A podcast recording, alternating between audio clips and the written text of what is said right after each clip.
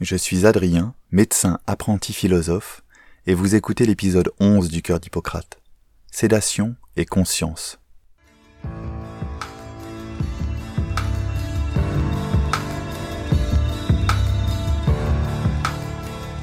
Bonjour à toutes et à tous. À l'ère de la pleine conscience et de l'efficience cognitive, je voudrais aborder avec vous une réflexion sur les pratiques sédatives en médecine. Réflexion qui nous renvoie en filigrane à cette fameuse question que toute personne se posait du temps de l'ars moriendi, l'art de bien se préparer à mourir. Souhaiterais-je vivre mes derniers instants en pleine conscience ou complètement inconscient, anesthésié ou sédaté? Pour bien comprendre cet épisode, je vous renvoie au préalable à l'épisode 10 qui rappelle la définition de la conscience et positionne la réflexion sur son origine. En effet, votre positionnement philosophique sur la notion de conscience peut vous aider à mieux appréhender la question de la sédation. Si vous partez du principe que la conscience n'est que le fruit d'un processus organique et matériel, il n'y a alors pas d'enjeu à la préserver à tout prix et à travailler à son éveil lorsque l'épreuve de la fin de vie pointera le bout de son nez. En revanche, si vous pensez qu'une partie de la conscience et notamment son origine et sa finalité, puissent être immatérielles, et que cette conscience, ou plus profondément, comme nous l'avons évoqué, ces qualia, entre dans un processus de développement et d'épanouissement bien plus large, alors il peut être intéressant de réfléchir sur cette notion de sédation, et sur l'art et la manière de positionner notre conscience, nos qualia, dans nos processus de fin de vie, dans notre ars moriendi. Pour commencer, il semble important de bien rappeler la définition de la sédation. Qu'est-ce qu'une sédation? La sédation est une pratique médicamenteuse que l'on utilise en réanimation ou en soins palliatifs.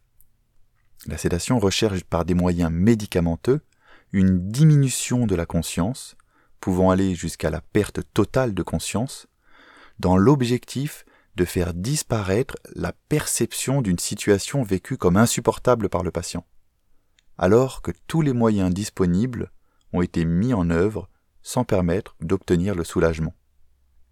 En d'autres termes, la sédation, c'est endormir la personne qui souffre trop, parce qu'on a déjà essayé tous les traitements disponibles et que ça n'a pas été suffisamment efficace. Autrement dit, on s'autorise à renier sur la conscience du patient parce qu'il a trop mal et qu'on pense qu'il aura moins mal en dormant. En médecine, il existe différents types et degrés de sédation. C'est pour cela d'ailleurs que nous parlons plutôt de pratiques sédatives au pluriel. Il en existe trois. Premièrement, il y a la sédation légère, que je préfère appeler plutôt une anxiolyse, c'est-à-dire lise de l'angoisse ou diminution de l'angoisse. Elle a pour but, comme son nom l'indique, de diminuer l'état d'angoisse de la personne, en diminuant légèrement son degré de conscience, mais sans pour autant abolir complètement cette conscience. Deuxièmement, la sédation profonde, intermittente ou transitoire. Dans ce cas, la personne qui souffre est endormie de manière profonde, il y a altération profonde de la conscience, mais cela de manière transitoire. La sédation est dite réversible. Le médecin, en concertation avec son patient, prévoit de le réveiller quelques heures après l'initiation de la sédation. Et troisièmement, la sédation profonde et continue maintenue jusqu'au décès. Ici, le patient est endormi par son médecin de manière profonde, avec altération de la conscience, et cela de manière irréversible, jusqu'à la survenue naturelle ou provoquée par le produit sédatif, c'est tout le problème, de la mort. C'est cette sédation qui a été très médiatisée car légiférée en février 2016 avec la loi Claes-Leonetti, la dernière loi en soins palliatifs. D'ores et déjà, vous pouvez constater que ce qui fait la différence entre ces trois pratiques sédatives est l'intentionnalité qu'il y a derrière la pratique et la finalité visée, l'objectif visé. Dans le cas d'une anxiolyse, une sédation légère, L'intention est de soulager le patient sur son angoisse avec l'intention de préserver sa conscience et sa capacité relationnelle, d'être en relation active avec lui-même et le monde qui l'entoure. Dans le cas d'une sédation profonde, transitoire ou intermittente, L'intention est d'endormir complètement la personne, certes, mais sur une période de temps bien définie et réversible, c'est-à-dire avec l'intention de la réveiller plus tard pour qu'elle continue à vivre dans un état de conscience normal, vivre la relation pleine et authentique. Et dans le cas de la sédation profonde et continue, maintenue volontairement jusqu'au décès, l'intention est également de soulager le patient sur un symptôme réfractaire, une angoisse, une douleur, mais avec l'intention de ne jamais le réveiller, c'est-à-dire de le maintenir artificiellement endormi jusqu'à ce que la mort survienne. Dans ce cas, l'intention dérivée est également de mettre fin à la vie sociale et relationnelle du patient. Certains parlent même donc d'euthanasie sociale ou euthanasie de la relation. Et on voit bien tout de suite que dans ce dernier cas, l'intentionnalité est différente et se rapproche dangereusement de l'intention d'euthanasie, l'intention de mettre fin à la vie de la personne. Tout dépend finalement de quelle vie on parle. Il est communément admis de différencier vie corporelle et vie de l'esprit, vie affective, intellectuelle, relationnelle. Dans le cas de la sédation profonde et continue maintenue jusqu'au décès, il y a mort de la vie de l'esprit et relationnelle, euthanasie de la relation. Et dans le cas de l'euthanasie, il y a mort de toutes les composantes de la personne, y compris son corps. Pour avancer dans notre réflexion, nous avons dit plus haut que la sédation nous permettait de rogner sur la conscience du patient, parce qu'il a trop mal et qu'on pense qu'ainsi il aura moins mal en dormant. Alors posons-nous cette question. Faut-il être conscient pour être douloureux? Cessez-vous d'avoir mal quand vous dormez? Est-ce que le fait de diminuer votre conscience permet de diminuer votre souffrance, le vécu de votre souffrance? En fait, la réponse n'est pas si simple et elle dépend de la cause de votre souffrance, son origine. Rappelez-vous ce que nous avons vu dans l'épisode sur les soins palliatifs. La souffrance peut être corporelle physique, mais aussi psychologique, sociale ou spirituelle. Si votre souffrance est purement physique, liée à une grosse fracture par exemple, ou à un cancer qui comprime quelque part, le fait de vous faire endormir, et plus précisément vous faire anesthésier par le médecin, pourra permettre de soulager cette douleur physique. Pour mémoire, le terme d'anesthésie, avec son A privatif, et esthésie pour sensation, et la suppression des sensations, et en particulier de la sensation de douleur.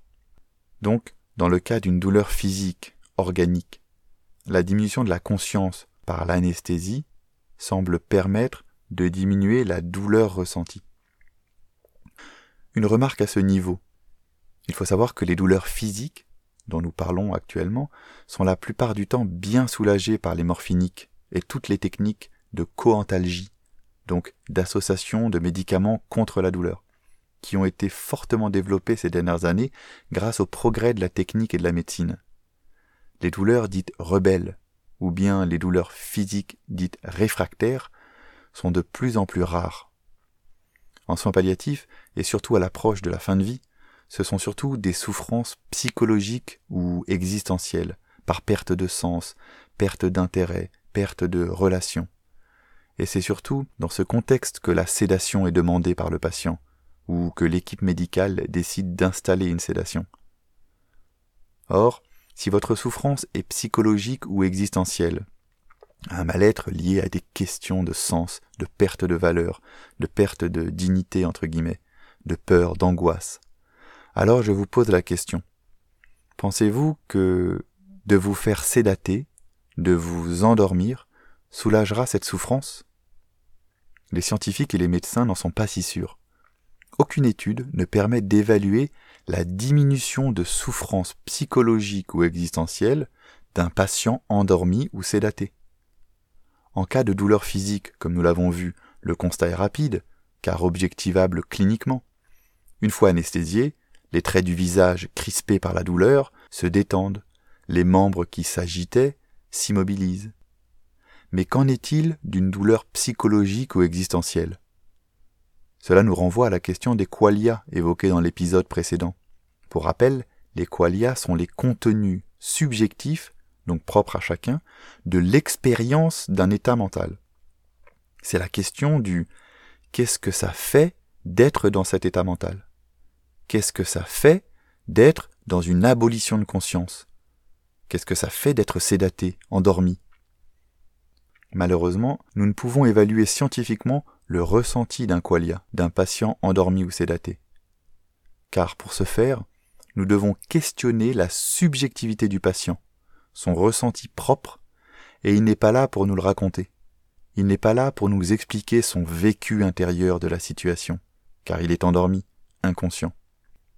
De plus, nous ne sommes pas aidés car, lorsque nous réveillons un patient sédaté, dans le cadre d'une sédation transitoire par exemple, il ne peut pas plus nous évoquer ce vécu intérieur a posteriori, car les molécules utilisées pour la sédation provoquent ce que l'on appelle une amnésie antérograde, c'est-à-dire un oubli de tout ce qui s'est passé durant le temps de la sédation, et même sur le temps qui a précédé l'installation de la sédation.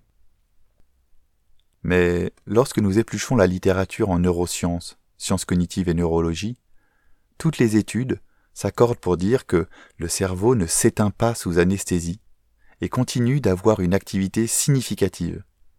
On peut d'ailleurs l'objectiver par la réalisation d'une imagerie ou d'un électroencéphalogramme. De même, lorsque nous dormons, nous ne cessons pas d'exister, nous ne cessons pas d'être nous-mêmes, et notre cerveau continue de fonctionner.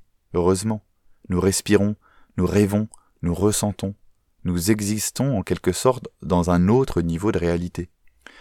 Donc, si notre cerveau continue son activité, même sous anesthésie générale profonde et sous sédation profonde, il semble en être de même si ce n'est plus de nos qualia, c'est-à-dire de nos ressentis propres liés à l'expérience de l'inconscience, la perte de conscience.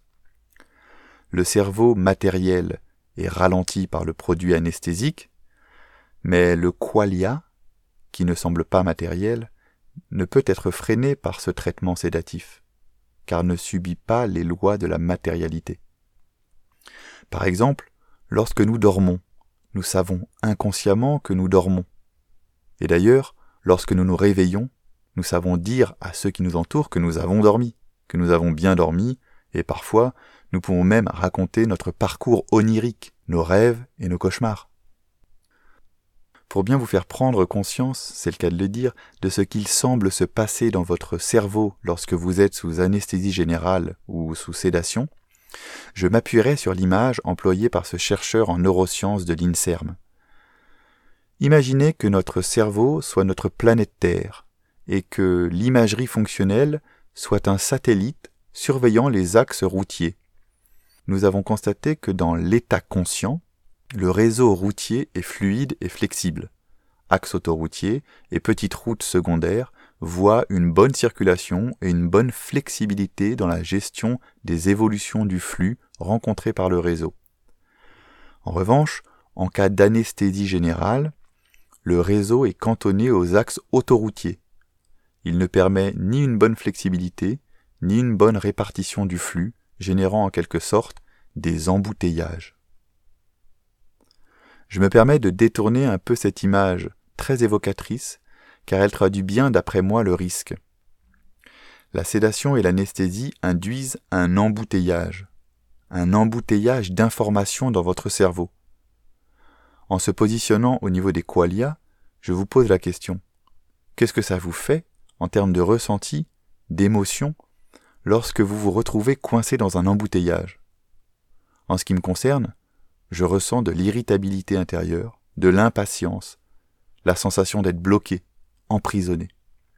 Par voie de conséquence, je ne prendrai pas le risque pour moi-même de me retrouver coincé dans un embouteillage cérébral, provoqué par une sédation profonde, qui me ferait prendre le risque de souffrir intérieurement davantage et de passer à côté de ma fin de vie je préfère faire confiance au réel, même si celui-ci est difficile, et je ne m'aventurerai pas dans les méandres de mon inconscient, que je ne maîtrise pas, lieu de tous ces monstres et pulsions freudiennes refoulées. Si nous poursuivons ce raisonnement, nous n'avons aucune maîtrise sur la survenue de cauchemars ou de rêves. La vie onirique semble échapper à tout contrôle. Tenez, ce soir, faites l'essai. Essayez de vous dire, cette nuit, je décide de ne pas rêver, et encore moins de cauchemarder. C'est tout simplement impossible. De plus, on sait désormais que lorsque nous rêvons, deux tiers des rêves seraient négatifs, autrement dit des cauchemars. D'après les chercheurs, les cauchemars seraient une bonne chose en soi, car ils permettraient de digérer les émotions négatives vécues dans la journée.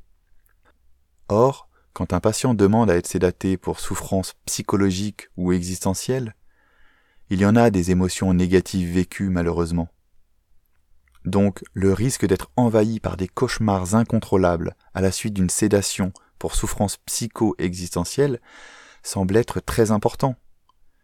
Il est admis que les cauchemars surviendraient plus fréquemment à la suite d'épisodes vécus négativement, d'émotions négatives ressenties dans la vie diurne, en journée, dans la vie consciente. D'habitude et heureusement, le cauchemar s'arrête, car il provoque votre réveil. Vous vous réveillez, reprenez vos esprits, puis vous pouvez vous rendormir plus sereinement. Mais en cas de sédation, le sommeil est forcé, provoqué volontairement par la main du médecin, par la thérapeutique. Si vous subissez un cauchemar au cours de votre sédation, vous ne pouvez vous réveiller, ou c'est bien plus difficile, car les molécules en charge de vous faire dormir s'y opposeront. Il semblerait alors que vous puissiez être médicalement maintenu face à ce cauchemar, ce mouvement onirique désagréable, sans réveil possible, sans échappatoire naturel. Ce qui semble aller dans le sens de cette thèse que j'énonce est ce que l'on appelle en réanimation et soins palliatifs le phénomène de tachyphylaxie. La tachyphylaxie est le phénomène de tolérance aux produits, d'accoutumance aux produits sédatifs. En d'autres termes, lorsque le traitement sédatif est mis en place, à dose constante continue, le patient a tendance à se réveiller dans les jours qui suivent, comme s'il luttait contre cet endormissement volontairement provoqué, même lorsque le patient est à l'origine de cette décision de dormir. Le médecin se voit donc dans l'obligation d'augmenter les doses de l'agent sédatif pour maintenir un même niveau d'inconscience. Il ne paraît donc pas aberrant de penser que cette tentative de réveil puisse révéler un inconfort du patient sédaté, par exemple le fait qu'il subisse un cauchemar, et qu'il veuille se réveiller à tout prix. Certains pensent même que cette réaction paradoxale puisse être le révélateur de l'ambivalence du patient dans sa décision à être sédaté. Il faut ici rappeler la notion d'ambivalence. Sur ces questions de sédation, de demande d'être endormi et de demande d'euthanasie, cette notion d'ambivalence est très présente, retrouvée dans plus de 60 à 80% des demandes. Une décision est ambivalente lorsqu'elle présente des composantes de sens contraires. L'ambivalence est le témoin de l'incertitude du patient. Dans le cas d'une demande de sédation, le patient va demander à être endormi et revenir sur sa demande de sédation le lendemain par exemple. Ou bien, il va demander à ce qu'on le fasse mourir, mais dans la même phrase, il va demander à ce qu'on le vaccine contre le Covid pour être protégé contre ce satané virus qui pourrait le faire mourir. Vous voyez bien que si nous sédatons chaque patient qu'il demande, sans prendre le temps de réfléchir ensemble sur ce que cette demande signifie vraiment pour le patient, nous sédaterions à tour de bras, et nous serions inadaptés aux volontés réelles du patient. Actuellement, les deux outils qui nous permettent de prendre les bonnes décisions médicales en écartant le biais de l'ambivalence sont la réflexion collégiale, c'est-à-dire réfléchir ensemble, patient, famille et toute l'équipe de soins, mais aussi et surtout la notion de temporisation, c'est-à-dire, face à une demande de sédation ou d'euthanasie, on temporise, on se laisse du temps, et surtout, on laisse du temps au patient pour voir comment il chemine avec sa demande. La réitère-t-il tous les jours?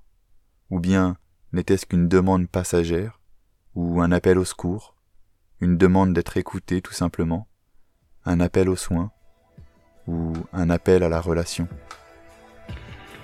Je vous laisse sur cette réflexion. Merci pour tout ce que vous faites, mais surtout pour tout ce que vous êtes.